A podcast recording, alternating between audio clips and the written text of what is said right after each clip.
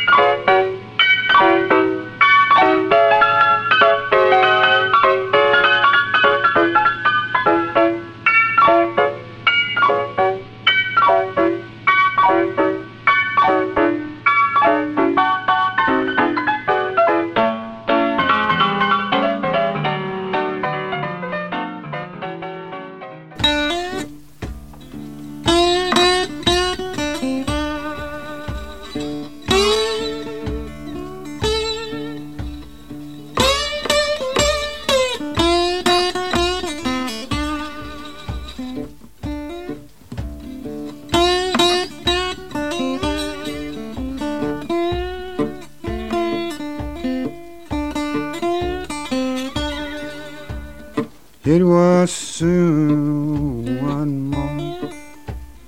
Death come creeping. Soon one. Death come creeping in my room. God Almighty knows. Death come creeping in my. Oh my Lord. Oh my Lord.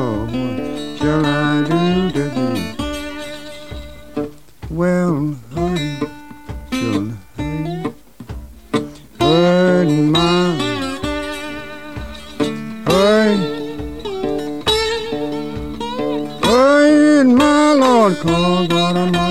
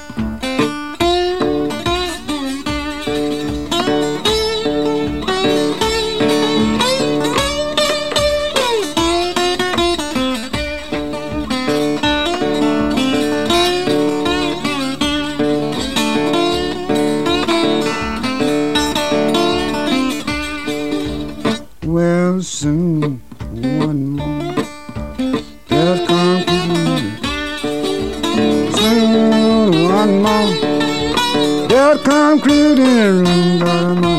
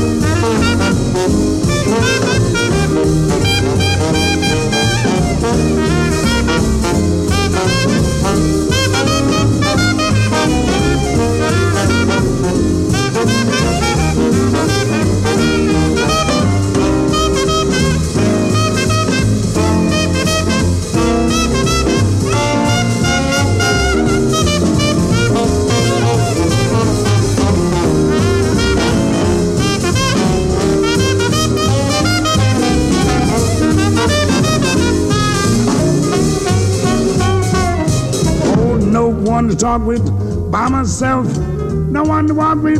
I'm happy on the shelf. Misbehaving, save my love. Oh, anxiety. No for Satan, the one I love. Brute flirting, you then I'm thinking of. Misbehaving, saving love. Like Jack Horner in the corner. Don't go nowhere, and I don't care. All your kisses, I waited, waiting for. Believe me, I don't stay out late, don't get to go. Home about eight, me in the radio. I take it from me, from me young.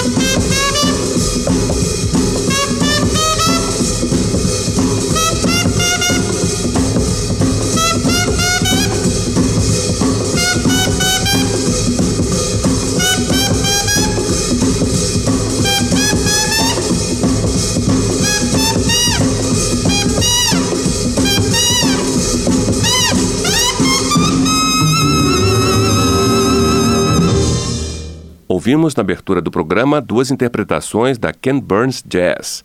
Charleston, de James P. Johnson, e Soon One Morning, de Mississippi Fred McDowell. E por último, Louis Armstrong, dele mesmo, Ain't Mr. Behaven. Vou dar um breve intervalo e na volta mais jazz com Alexandre Neco, hoje aqui comigo no Esquina do Jazz.